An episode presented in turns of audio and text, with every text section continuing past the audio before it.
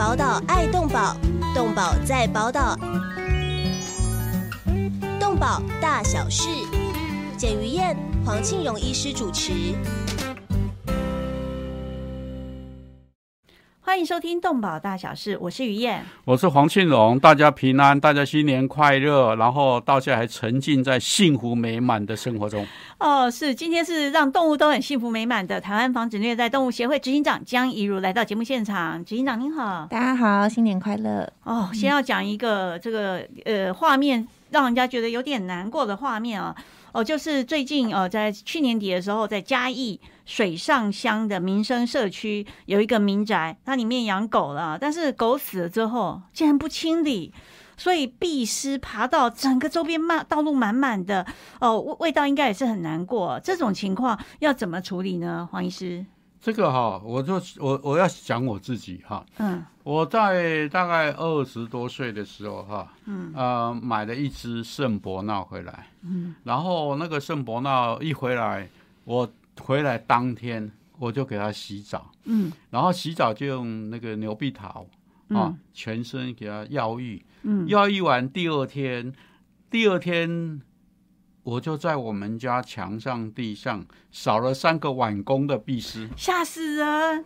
牛碧桃是什么呢？还有就一只小小的圣伯纳，你买回来一定是小狗。什么小小圣伯纳？一只大母狗，那圣伯纳八十几公斤呢？哦，你买的是大狗。对啊，对啊，因为它就是在养鸡场里面，然后他养了十一个月，然后呃一直，然后他就觉得，哎，这这只狗没有用，我就把它，我就说好，那就卖我，我就我就把它买回家。那时候是少年黄医师，不是，真的二十岁，那时候还在卖药哦，好。还在卖这个动物用药，所以为什么我还对很多的法律了解的原因？哎，沙挖工哎，吓死人！他身上不就排爬满满满满？就是因为我一摸，哇，天哪！那个身上身上凹凸不平的，都你摸到都不是毛，都是壁虱。就是就是三碗公的壁虱，嗯，然后还墙壁上还有活的，没有那个就是有有些快死了，有些死了，有些什么。嗯，反正吓死人了。第四天一碗工，还有，所以所以说，像这样，我要是不处理哈，我不处理，嗯，就会到时候是我一家，我的家都是必失，嗯。啊，因为在更之前读书的时候，就我就有捡小狗回来养，嗯。啊，不小心，然后呢。有一天，有一天就用那个看到蚂蚁呢，嗯，然后就用那个杀虫剂喷，喷。完以后奇怪，怎么在从那个缝里面一直出来小蚂蚁？啊，一看不对，全是都是壁虱，吓死了啊！哎呀，对，所以说像这个像这种情形，就是你要是没有做，没有把他身体清干净。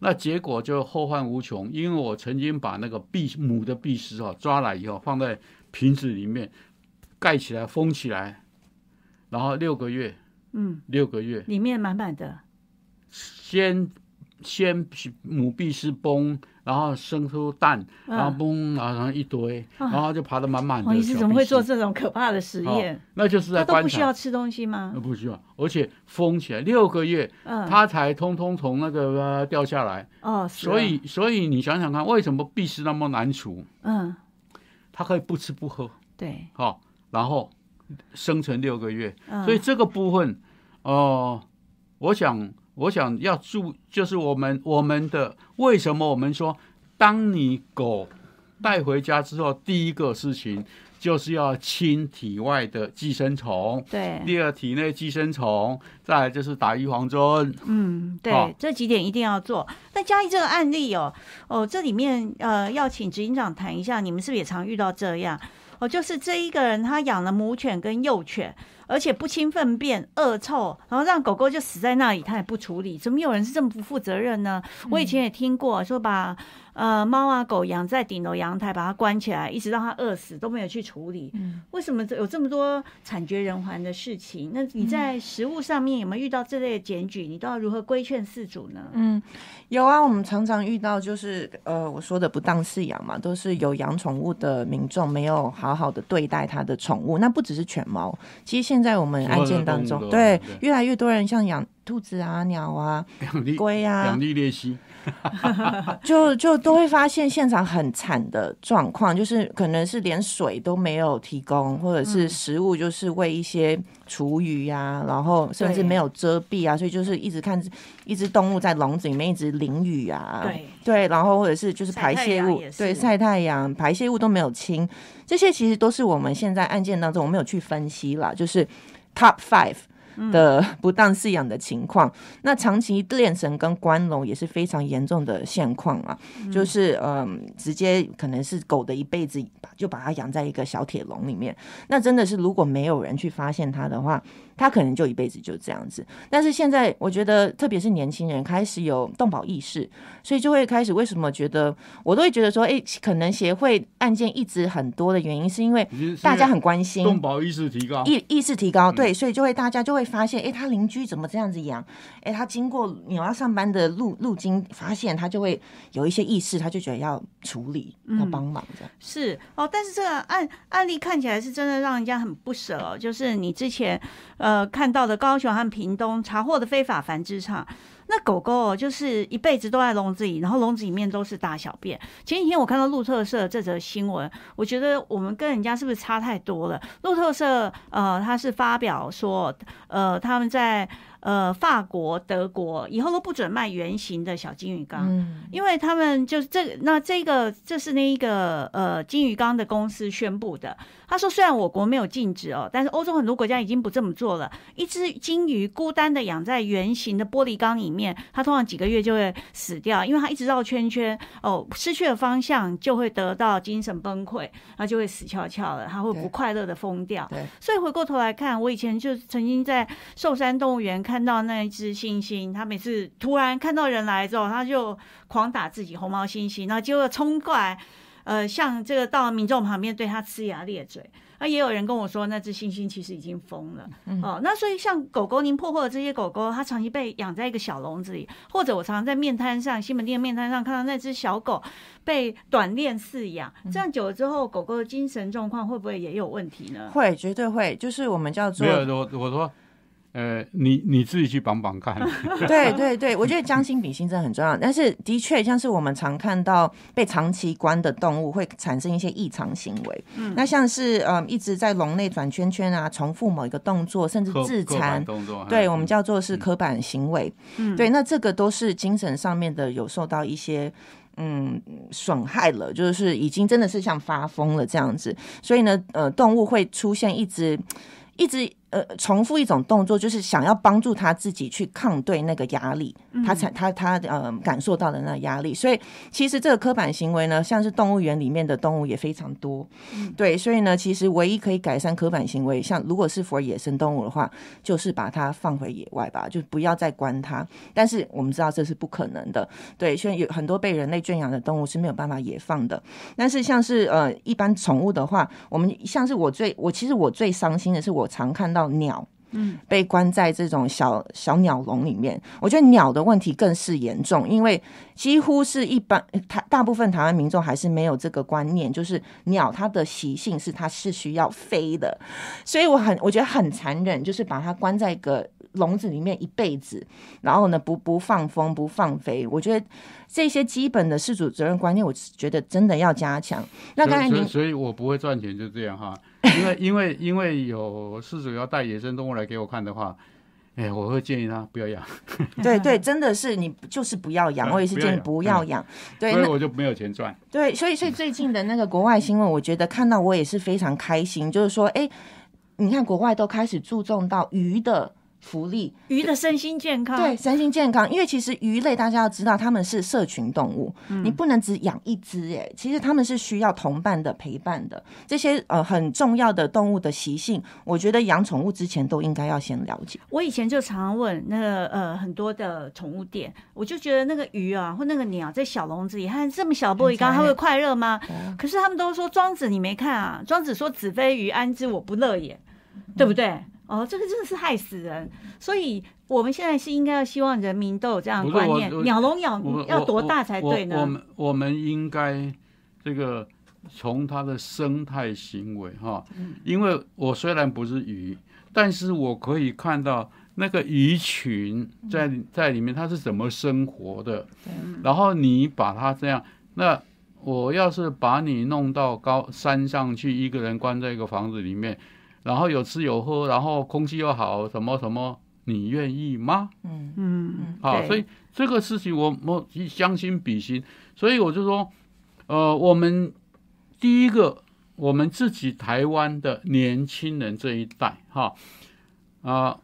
我们的动动物福利思想是有在提升，对啊，但是呢，是不是有很多人就吹毛求疵的去要求，然后让你们很忙 啊？这是一个是吗？那第二个很重要的就是贩卖者、制造器械的厂商，嗯，他们知应该知道说我要做什么会更好，因此，因我我我我真的很可怜哈。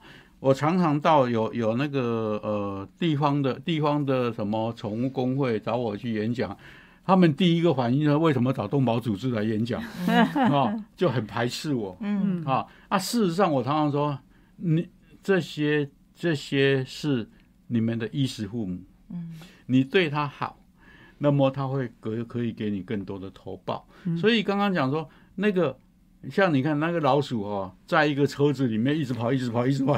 对，现在流行养仓鼠。对啊，仓鼠，仓鼠最好不要养，好不好？不然的话，那个呃呃，像香港一样啊，新冠病毒会来。哎，好，我们你这样讲，他们又把家里仓鼠丢掉，恐吓一下，不要养啊。呃，但但就是说，我们虽我们养饲养动物，要让它环境丰富化。对，但是环境丰富化并。不是造成他产生刻板行为的因素，嗯，这个才是最重要的。对，警长临床上面接到很多的检举哦，检举案里面有哪些让你印象深刻？哦，他是关的笼子有多小？呃，像我就自己实际上看过一个小朋友，他把他的猫就是养在一个小笼子里，就养一辈子。你怎么跟他讲，他还是以为啊，他说放出去一开笼子他就跑掉了。嗯，你你你关的越久，他跑跑的越快。是怎么办呢？你的临床实务上遇到什么样的案例呢？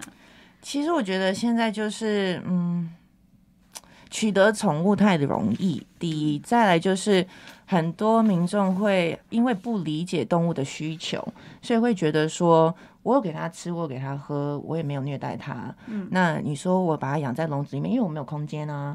对，那我在他讲的也是事实啊。对，也是事实。但是我觉得另外一面去想的话，那如果他了解说，哎，这只猫，这只动物，它需要活动空间，他需要陪伴，他需要呃，依照他的习性的一些饲养环境。那如果自己评估自己没有办法给他这些东西，或者是没有时间。那我觉得应该负责任的人应该是说，那我现在没有办法养宠物，对，因为养宠物是需要负责任的，就就像我们现在生小孩一样。要是没有足够的钱，没有足够环境，没有足够教育，是啊，不生，是啊，是啊，对啊。所以，那么狗狗跟猫咪在你们受检举的里面，呃，检举案件里面，狗最多嘛，接着是猫。对。那有没有出现像兔子啊、蟒蛇啊，或者仓鼠等等其他的动物的案例？有越来越多。例如呢，像是兔子是第三多嘛，还有鸟类的案件也也开始很多，像是。兔子是因为养太大了，所以就不养。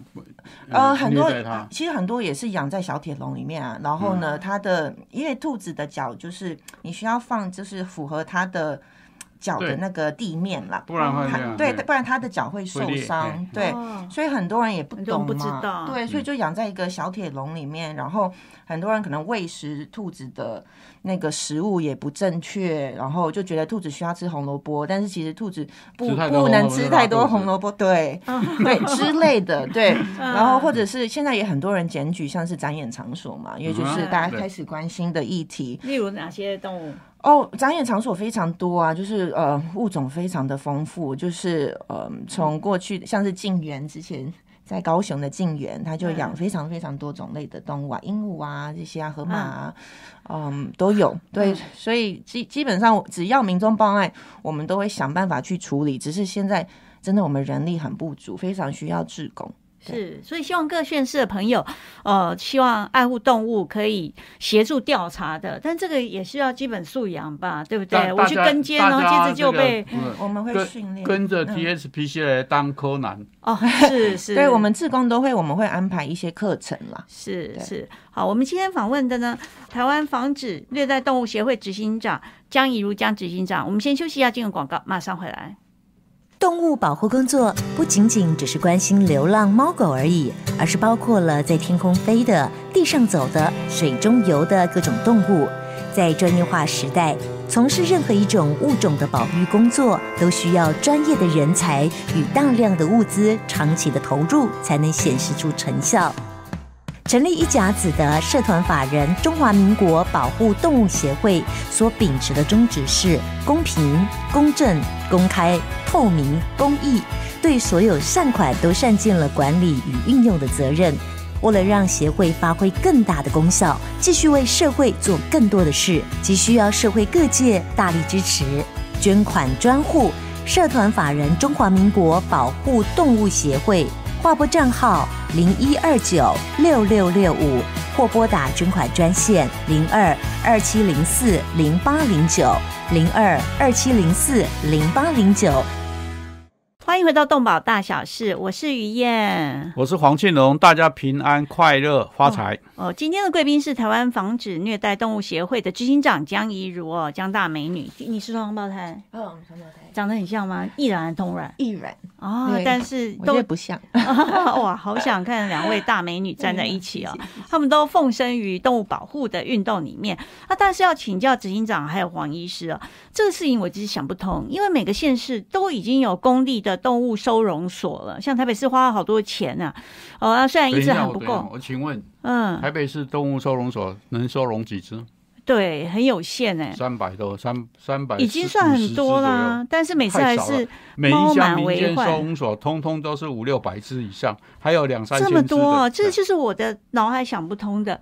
为什么越来越多的民间动物收容所，好像我们需要收容动物，并没有因为政府部门增加预算而减少？那么是哪些这些民间单位为什么会想要设立收容所来收养流浪猫、流浪狗，甚至其他动物呢？哎，执行长先回答。好了，嗯，我觉得当然是因为现在流浪动物的数量还是非常的高。那其实我我会觉得有些人真的是发自于爱心，他想要帮助这些动物，不舍看到这些动物在流浪。我们动动物收容所那个组织都想，嗯，让动物不再流浪。OK，请继续，很爱很有爱心啊。对，因为现在其实农委会的估计，至少全台湾就有十四十五万只流浪。对，那我觉得这都低估了，就是现在，所以呢，其实非常严重。所以除了公益收容所，其实根本根本没有办法收容现在所有的流游荡动物，所以民间就会跳进来。但是民间其实呢，很多都是我觉得是不是单一，就是一个人的这种协会，或者是爱妈爱爸，真的是。不舍，所以呢，他投入了。但是其实说实在的，大家真的有没有真的想要做呢？其实是逼不得已的。对，所以现在如果流浪动物的源头不改善的话，其实再的确再盖多几间收容所，其实是我觉得是没有任何作用的，因为流浪动物就还是在街头。对，所以一定要先从源头管理减量。对，才能开始说，哎，我们民间收容所或公立收容所开始提升收容品质。我觉得同时要进行了。黄医师怎么看呢？因为我记得早期那个时候还有一只安乐死啊，什么十三天啊等等的，那个时候就已经说呃很收很多需要收容，怎么搞了这么久十几年了？我举个例，原地踏步吗？我举个例，假如要要纯粹要消灭流浪狗，嗯，很简单哈。问题是说。你在继续产生的源头，刚刚这个执行长讲过，你产生的源头你不断绝，嗯，曾经有某一个国家，他把所有的全国的流浪狗通通通通用毒药毒死，嗯。好残忍啊！我说生灵涂炭不会啊，那个毒毒效很很很快就挂了哈。好，全挂掉了。我们先不要讲残忍的，我们讲解决的问题。但是他毒死毒完以后呢，在两年，嗯，又全部生出来了。那么多了，就是我的意思就是说，上面这个产生，比如说人民丢狗，嗯然后这个啊，那个什么啊，繁殖场那个卖不出去的，虽然现在都告诉我说我们那卖不出去，我就降价求售，降价求售再受不了就送人家，嗯。啊，说不可能，或是成为总工总务。啊，嗯，然后再来就是说有些啊就回去又继续生啊，但这个问题要是不解决，要是不解决。你再盖再多的收容所都没有用，尤其是现在，我们都一直在讲说什么啊，T N R，对不对？好，那这个问题短时间应该要做，但是你不能把它变成一个常态的国家政策。为什么？第一个你抓不到，嗯，尤其是当时我。我我协助我到那个台南那个安南区，你就看到余温，然后沙洲，再过去河，然后那边又有又个红树林什么，他平常吃饭跑过来，吃完饭跑回去，你根本抓不到。对，好，那这些要是在那边有东西吃，有有健康，特别会生。因此安南区那个余温哈。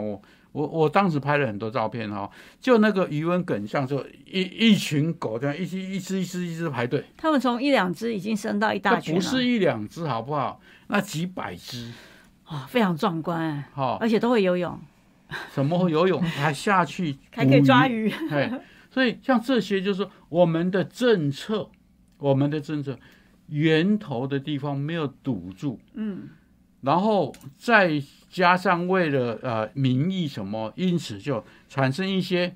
我常常说，其实我们有很多的问题。只是头痛一条脚，头痛一头，脚痛一脚痛一脚的政策，嗯，然后接着下来衍生更多的问题。好了，那是现在真的有很多民间的爱妈，呃，或者民间的协会成立了狗场来收容流浪狗或流浪猫了。那要请执行长讲讲啊，因为你的经验非常丰富，民间的狗场会遇到什么问题？一个当然土地问题，我们都知道啊，这个就不必提了我我们先不要讲问题了，对，讲内部管理，他自己做得到的。对对对，有哪些问题呢？执行长？哦，其实我们看到，当然，我觉得管理问题非常严重啦。就是像我刚才说的，很多狗场都是可能只有一个人，对，然后，呃，经费没有那么多，然后都是很多人都是用自己的一些。退休金啊，或者是怎么薪资啊去支撑的，所以就变成说，如果他越收越多的时候，就会看到说他开始没有办法负荷了，所以没有办法负荷数量太多的时候，就变成收那个动物福利还有收容品质就会下降。所以我们看到很多狗民间狗场里面，其实我觉得比公立的还要惨啊，就是。也是长期关笼，或者是排泄物堆满地，没已经没有人力，没你知道心力去去清洁了。然后有一些就是嗯，也是长期就是把它练在那边的也有，或者缺乏医疗的也有，嗯，所以其实还蛮惨的。所以我会觉得说管理是非常经营收容所管理，我觉得是最重要的。对，但是因为狗狗一直进来啊，爱妈人力也有限，它可能平常也没有受过真正专业的管理训练，所以这个时候尤其经费就不够，它才是最关键的问题，对不对？那黄医师或警长怎么看呢？那现在你明明知道有这么多民间狗场，它可能光爱心没办法达成，怎么办呢？其实我们也在讲说，我觉得每一个人，嗯，收容流浪狗，但是我觉得是很佩服，但是我觉得一定还是要去审核，说自己的能力可以做到多少事情。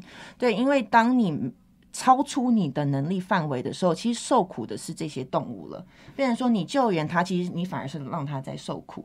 对，所以当然这是第一点。那当然现在有一些县呃县市政府有开始，就是说以辅导。或者是以补贴的一些方式来尽可能的来协助这些民间收容所。嗯，但是补贴会不会杯水车薪？对啊，对啊，而且你你自己知道，那些钱，我告诉你，买两天的饲料就完了。对，但是你知道有一些收容的民间收容的负责人，其实。有些是很难沟通的，就是如果你再怎么想要协助他，甚至有时候我们协会说你没有人力没关系，我们帮你找职工。嗯，有些还不愿意，哎，就是说不愿意让我们职工进去帮他。为什么？为什么这样？就就是不是我去当你们职工，然后然后回来以后，我就专门写这个 TSPCA 的坏处，拉汤巴。哦，现在会这样？你不是因为因为这些收容所，我常常说。这个自工，你要你要收自工，第一个你自己要做到，让做到让自工觉得我很感动。嗯。第二个让自工知道说，其实你没有办法做，是因为法律的问题，是因为经费的问题，所以我帮你找，我帮你这个解决你那些不能解决问题。我们民间的狗场，它真的是没有问题吗？问题太多了。嗯。因此他怕。这些职工出去以后，明天回去去检举民间的狗场。他不检举，他直接上那个网站哈，给你给你泼那你的坏话哈。然后接着下来，接着下来，你就呃，没有人捐款，你就政府的什么那这些狗狗跟猫咪更所以所以关起门来，眼睛闭上，一切都是美好的。啊哦，这样子下去的话，不就是劣币逐良币吗？所以警长面对这些民间狗场的问题，当然还有像他们做过呃民间狗场的评鉴啊，然后第二年。就不敢让他做了。讲一下，讲一下，讲一下那一年，那什么时候？太多了。二零一六年我记得，嗯，还是二年前，一八年。好，好多很多年前。对，但是这个其实是因为农委会有一个呃计划了，就是因为其实中央政府也知道说，应该民间收容所的这个问题也要想办法去去改善，所以呢就想出了一个计划，就是一个补助计划。所以当时其实经费非常少，但是呢，其实我们就是以一些经费呢去补贴收容所。可以让他来进行一些呃硬体设备的改善修缮，对，那当然就是要来申请，当然我们还是要派人到现场去评估嘛，嗯，对，所以呢，当时其实有大概七十几家的民间收容所有来有来申请，但是当时经费真的太有限，我们只能选出十二家，对，那其实也是透过这个计划，其实我们嗯进一步的去了解。他们面临的问题，到里面去稍微了解一下。对对对对，先讲好的好了，这十二家最好的第一名的。哦，其实我们也没有排排名啦，就是说，其实我们有几个条件，是合格、合格、合格。对，就是说，嗯，这个七十几家只有十二家合格，应该是说，就是我们判断说他最需要这笔钱，然后他也是有一些可能一些制度在的，就是他会送养啊等等的，所以有一些条件。但是其实里面还是有几家啦，就是说，像我刚才说的，还是把动物长期关冷啊，然后环境并不是那么好，但是至少就是说。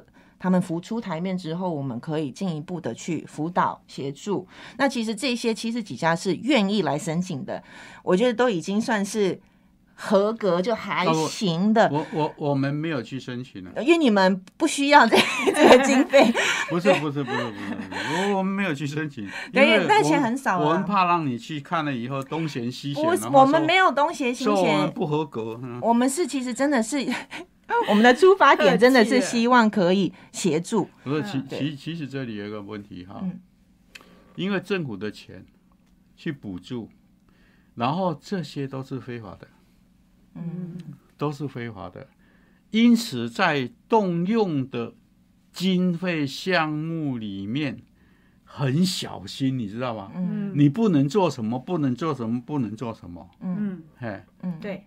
这个这个问题就限制了政府想要帮助的一些法律责任，限制住了。对对，这样会让县公务员也不易哦。什么什么县？他这个监察院是可以纠谈的，因为你补助非法团体。嗯，不是非法团体，团体是合法。嗯，补助非法项目。对对。对，那金长怎么看呢？你这个过程里面，嗯，你讲一下，不必讲出哪一间，你觉得最糟糕、普遍性的民间狗场的问题是什么？嗯，其实就是像是缺乏一些呃立即的医疗的处置啊，然后会把一些像是里面的就是黑黑暗暗的房间，然后养好几只狗啊，那就是因为真的是因为数量很大，然后。人力他们就通常都是一两个人而一定多对，所以呢就变成嗯。他没有办法去管理了，或者是好好的照顾，然后他的有些会漏水啊，这些人不是人力不足，因此造成环境脏乱。对啊，对，然后又因为越来越多，因此食物又常常不足。对，然后饮水。之类，通通一堆的问题出来哈，生病怎么死的都不知道。对，然后因为其实现在的大众比较会普遍是捐赠饲料嘛，给民间收容所，但是其实饲料并不是最，就是缺粮，我觉得并不是最大的问题，很多是管理，再来是它的硬体设备。就是没有钱去花在那个硬体设备上面，所以很多屋顶真的就是下雨天就一直漏水，然后像是很多新闻是狗场开始积水淹水啊什么的这些，所以其实我觉得硬体设备是一个非常严重的问题，所以这一次呃上一次的农委会计划才是从这方面去进行补助了，先开始。对，那么呃，到底像每个县市都已经有公立动物收容所，也都有民间动物收容所了。但是如何未来如何管理民间的狗场？好，还有我们如何让这些民间狗场，呃，不止狗狗过得快乐，其实经营者也要能够快乐呢？我看到很多爱妈，事实上，他当他的狗场越大越扩充的时候，每次都眉头深锁，因为积蓄也就要用光，要怎么办呢？我们先休息一下，进广告，等一下再请问黄医师，还有江执行长贺坤姐，谁个等？动物保护工作不仅仅只是关心流浪猫狗而已，而是包括了在天空飞的、地上走的、水中游的各种动物。在专业化时代，从事任何一种物种的保育工作，都需要专业的人才与大量的物资，长期的投入才能显示出成效。成立一甲子的社团法人中华民国保护动物协会所秉持的宗旨是公平、公正、公开、透明、公益，对所有善款都善尽了管理与运用的责任。为了让协会发挥更大的功效，继续为社会做更多的事，急需要社会各界大力支持，捐款专户社团法人中华民国保护动物协会。划拨账号零一二九六六六五，或拨打捐款专线零二二七零四零八零九零二二七零四零八零九。欢迎回到动保大小事，我是于燕，我是黄庆荣，大家平安，大家发财。啊，我们来到现场的还有台湾防止虐待动物协会的执行长江怡如江执行长啊。那么刚刚我们提了很多民间的狗场啊，还有呃政府的作为等等问题。而今年呢，新北的动保处有举办民间狗场的评鉴哦，那评鉴的结果哎。多数好像真的做的不错，可是少数是完全不符合动物福利的。那所以这就有一个问题了：政府到底应不应该介入这些民间狗场？甚至很多狗场，它根本是，呃，就是它的经营的这个土地等等都是不合法的，这样可以吗？呃，警长怎么看？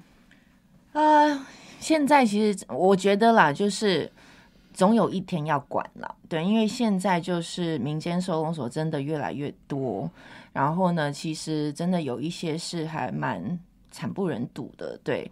那但是其实政府现在面临的一个难处，其实除了刚才讲的一些土地合法化的这个问题，其实另外一个就是，如果发现这些收容所违法，其实他如果必须要没入的话，政府公立收容所根本没有量能去没入这些动物，嗯，所以就变成真的是一个很现实的问题，就是说只能。政府有时候就现在好像就是睁一只眼闭一只眼，但是现在就是只能先以补助的方式，赶快希望提升这些民间收容所的这些品质，预防它成为一个呃不可收拾的状况，到最后他们要变成要收容这些动物。嗯，对。但是我觉得总有一天，我觉得还是要有一些管理措施。对，但是要如何进行，其实现在也是等到等到那一天更来不及。哎，对，就所以，所以其实我知道农委会也一直在想一些解决的方案，对，但是真的还蛮困难的啦。那你鼓励像新北市政府去做狗场评鉴吗？呃，他们这个评鉴就是其实是以他们的补助方案去去做的，就是说如果你符合一些条件，然后呢，它好像是有分绿灯、黄灯、红灯，然后呢，你符合一些条件，它就会捐一些饲料或者是。提供疫苗，然后一些呃资源的呃赞助，但是像是红灯的部分其实很少了，因为因为其实会来申请的，其实 都都是还不错的，有些根本不能。嗯，对对，就是他可能就觉得说，哦，我你来看也没关系。但是真正的那些需要政府介入的，可能就不会来申请。不过这里面哈有一个最大的问题啦，就是说，当我去然后认为你需要的时候，我的资源到底有多少？能不能真的帮助你，还是只有稍稍痒而已？嗯，好啊，大部分都觉得我不让你来，我还没事；让你来，一天以后一天到晚找我麻烦，然后又又不会有钱给我补助。我们政府的所有措施不都是这样吗？最初感觉说对老老百姓很好，那接着下来才发现说，哦，完了完了，付出的代价更高。你想想看哈。呃，在台北市说这个宠物登记啊，植入晶片，那时候鼓拼命鼓励大家做宠物登记，植入晶片。接着下来，我觉得有有些市议员，对不起，你们那个市议员素质实在太低。然后有些市议员说，我们现在要强制投保，好，那你你有植入晶片的，我才能强制哦，嗯，对不对？那所以有很多事主就那这样。哎，我头壳坏掉，我不植入晶片，我还没事，只一植入晶片反而出事，是不是？就变成这样子。因此，我们的制度，我我以上次提过了，我们应该在中央有有中央首长或总统，哈，出面募集一个资金，然后这个资金绝对足够让你心动，要我帮助你，哈。不是那个什么几十万下去，你那个整个怎么样做？但是这里面一个是透过白手套出去的，所以就算是黑稍微非法，各这个附近的民众不反对，就就 OK。那最好就是，虽然我们动保法里面有啊，这个主管机关得制定奖励办法，但是这个得就是永远没得，就得不到。哎哎，对哈。所以像这些这些东西，我们政府说我们怎么帮助？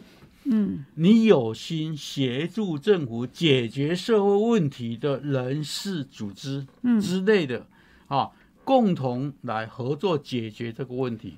而且我还会制定特别的东西去协助你解决的更快。比如说我们的果来户方案，对，也不用你政府出很多的经费。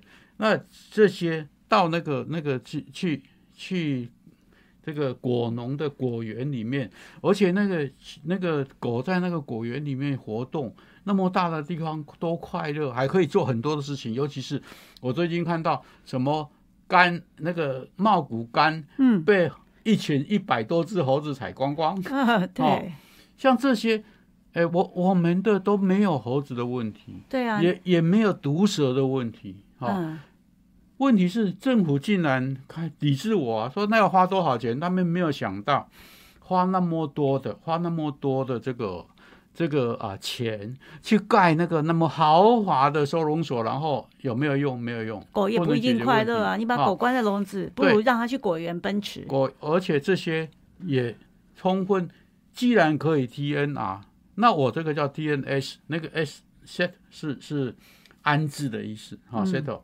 安置的意思，我们为什么不用这个？又有事主责任，又让狗过得幸福快乐，又这样解决事情。嗯，然后最近最近，包括你吃的，呃，对啊，你看那个，对那个伽那个伽马，听说就是狗狗们，就是我们狗来富专案的狗狗去巡守那个狗培养出来的好吃的橘子。狗在果园里面哈，我告诉你哈，果农不敢喷农药。啊，是是为了狗狗的，对，不敢喷农药，嗯，对，啊，因此这个好一己树又可以保护我们的大自然，一己树德的事情，哈，哦，我们我我真的啊，十多年了，我真的做的很辛苦，哈，又又不用政府花很大的问题解决土地问题，你知道吧？嗯，对对，那政府只要想办法，像看情形许可的时候，现在补助一个训练的。训练是狗训练的工作。第二个，啊，适度的贴补那些啊农家国农领养人家里的一些一些经费，是，然后我们大部分从就是我们在在募经会出去。对，啊，又解决了你土地取得的问题。既然你现在土地取得很困难，那我我我我我这个这个很简单可以解决土地的问题。我告诉你哈、到现在为止，我做到说做到只只会在这边喷口水。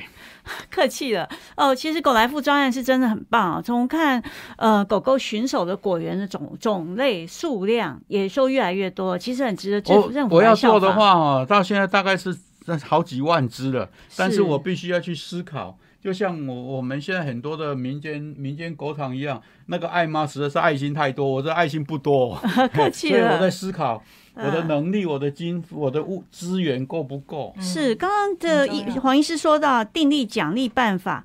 哦，这样是不是能给民间狗场一些福利呢？警长觉得是不是干脆政府订立了一个奖励办法，没没有那类似这样狗不是场，没有一个没有，虽然动保法有这一条，对，但是到现在为止没有一个政政府制定啊奖励民间动物这个这个设置动物收容处所的办法。对，完全没有。金长你怎么看呢？我觉得当然透过一些奖励来来嗯促进民间狗场的嗯福利的提升，我觉得是一种方式，我觉得也需要啦。就是因为现在很多民间真的是缺乏一些最基本的一些嗯物资啊、人我我我力啊我。我插话一下啊、嗯我们不是有设一个这个宠物食物银行吗？嗯，啊、宠物食物银行，你知道捐款的人很有限，嗯，但是我常常看到说。哪一个人他捡了一只狗，医疗费用要六十万，哇就一堆人捐钱的，是啊，对而且这个财务的去处还完全不明哦。对对对，而且现在其实因为公立收容所也开也暴龙，嗯，数量太多，所以很多县市政府开始要要跟民间狗场合作。但是现在出现一个有发现一个问题，就是之前可能比较严重了，因为之但之后有爆出新闻，所以各县市比较小心了。但是之前就是有发现，不是有运狗到私人狗场的时候，狗被那个在车上被闷死闷死吗？闷死。嗯，对，然后大大众才还有政府开始来去了解这个问题。原来很多县市政府就是塞狗到民间收容所，这样子还就好像他们的所内认养率提升了，但是狗其实是到一个非常更糟更糟的地方。我们的政府，我们的政府只给你们看数字，它认养率、认养数字有多少，认养率多高，但是这些狗去到哪里，唔知，嗯，啊，你你外面的人根本不知道，所以呢，我当时在做这些公公收的时候，就说，哎，拜托那个认养认养你你要写。到哪里多少，到哪里多少，到哪里多少，然后到那个地方，我们就去看看你去的地方是不是好的，嗯，好，然后然后就没有人理我，对，但，但因为这个就是闷死狗的这个事件之后，其实现在有些县市是有制定，就是说如果有大量呃被领养或者是要送去狗园的，其实都要进行一些基本的追踪，所以有些他县市是有他那个这样子 DNA 就好了，就有些就就弄弄丢到那里面去就好 T N 了。R，但是就是回回制的时候，很多李民或者是民众，他就是不想要你做 N R，你抓走结扎 OK，但不要放回来。但是其实他不是不是放回，因为我我我我就讲刚刚那个在安南区那个哈，嗯我们和那个渔温的农民那个呃渔渔民开会哈，说我们来捕捉你们这边的狗，做完以后再放回来。他说捕捉 OK，我们帮助你，但是不要放回来，对啊。那怎么办呢？对不对？就不要放回来。嗯，所以我就恐吓他们，那很简单，我们不做。嗯哦，好了好了好了，那做了以后哈，要放回来，是不是要通知我们？嗯，哎，那做了之后，能不能把他们培训，也成为有组织的民兵？所以这里面我们现在是没有那么多人力，没有那么多地方，所以才会有 T N R 啊，有那么多地方就不用 R 了对，啊，因为就是没有那么多人力，没有地方，所以我们才会说好。我们从收容所，当时从收容所领养，乖，可训练，然后健康，对啊啊啊，长得不漂亮的难看没有关系，嗯因为漂亮的你们带去回家当宠物，那我这些不漂亮的，但是我我们在训练啊，当做是一个我们的呃果农的这个呃朋友陪伴，然后这个工具很难听哈，工具做什么？就是赶猴子，抓那些用这些，那问题是我们要训练它，要训练它、啊。以前以前是呃，你没有被领养出去，时间到就安乐死啊。啊，现在是不安乐死，所以呢，这些狗进到收容所之后，然后你在后面再加上我们现在什么精准捕捉、精确捕捉，然后抓进来的又都是流氓，嗯。因此他们的行为互相争地盘行为就更糟糕，是。我们就更难领狗。